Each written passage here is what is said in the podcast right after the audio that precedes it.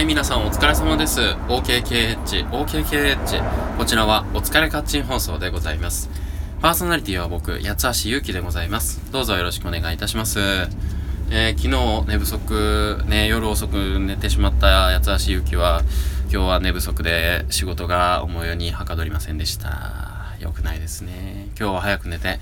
明日金曜日一日頑張りたいと思いまする。えー、えー、なんか早いですね、本当にね。なんかこう、繰り返し、繰り返しの生活をしていると、やたら人生早く感じるように思いませんか？やっぱりね、日々、何かしらこう、出来事がいろいろ起こると、なんていうか、記憶に残っていくっていうことも多いんでしょうけど、繰り返しのことをね、続けているとっていうのはありますよね。で、あのーそれで思い出したんですけど、あの、藤子 F 不二雄さんって、まあ、ドラえもんを描いた人なんですけど、まあ、あの、ドラえもんの世界観、まあ、SF なわけですが、SF 短編集っていうのも結構書かれてるんですね。で、それも、あの、大全集ということで、漫画として、こうね、まとめられてはいるんです。で、小さい頃読んだ、その SF 短編集の中の一つが、むちゃくちゃ心に残っていて、ちょうど、その僕のような会社員の、まあ、日常を描いたようなですけど、まあ、ネタバレするとループものなんです。いわゆる。えー同じ一日を繰り返し繰り返し生きている。で、そう、主人公はだんだんだんだん不安になってくるんですよ。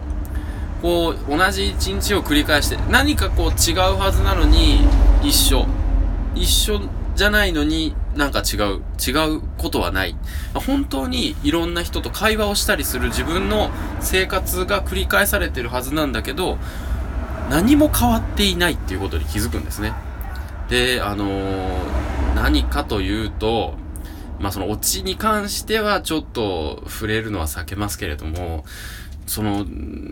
自分のその一日の中に出てくる登場人物ですよね。そういった人たちとの、その、やりとりは全てもう、プログラムされていたものであって、それから逸脱する行為っていうのは、その世界、その主人公が生きてた世界の中では、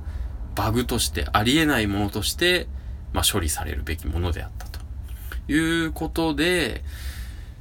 その主人公が生きていた世界なんですが、最終的には、えー、まあ要するにその主人公のその、一日を繰り返し繰り返し、こう生きていたその世界を、まあ作っていた外部の存在があったわけなんですよ。ねえ、だからね、その主人公っていうのは、何、何万回、何万回というか、まあそれ繰り返し生きてたわけですけど、ある日、こう、思い立ってというか、その自分の、その、変わり映えしない生活を、まあ、病んでというんですかね、気に病んでというか、まあちょっと本当にむしゃくしゃしてじゃないですけど、日頃あんまり話さないような奥さんに抱きついてみたりとか、愛情表現をしてみたりとか、あとはその仕事の友人とかとちょっとこう口論みたいなことをしようとしてみたり、ちょっとこうアクティブなね、動きをしてみたんですよ。うん。で、だから日常生活にやっぱり変化がないと生きていけない。けれど、そのある程度のパターンがないと、まあ人間ね、仕事行って、それで帰って、みたいなパターンもないといけない。かつ、まあ変化もないといけない。みたいな感じですごくこう、なんだろうな、ジレンマっていうんですかね。そういったものを描いた SF でございました。このね、でも作品のタイトル僕思い出せなくって、何だったかなと思って、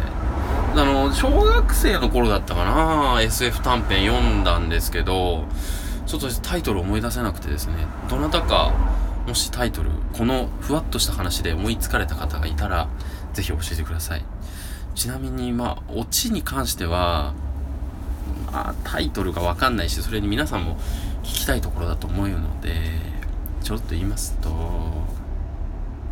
いや、やっぱやめときましょう。えー 気になる方は、藤子 F 不二雄の、え先生の短編集をいろいろ見てもらうと、結構ね、あぐさっとくる。なんか時代背景も反映したような作品が多いのでびっくりします。ということで、優しいゆきでした。失礼します。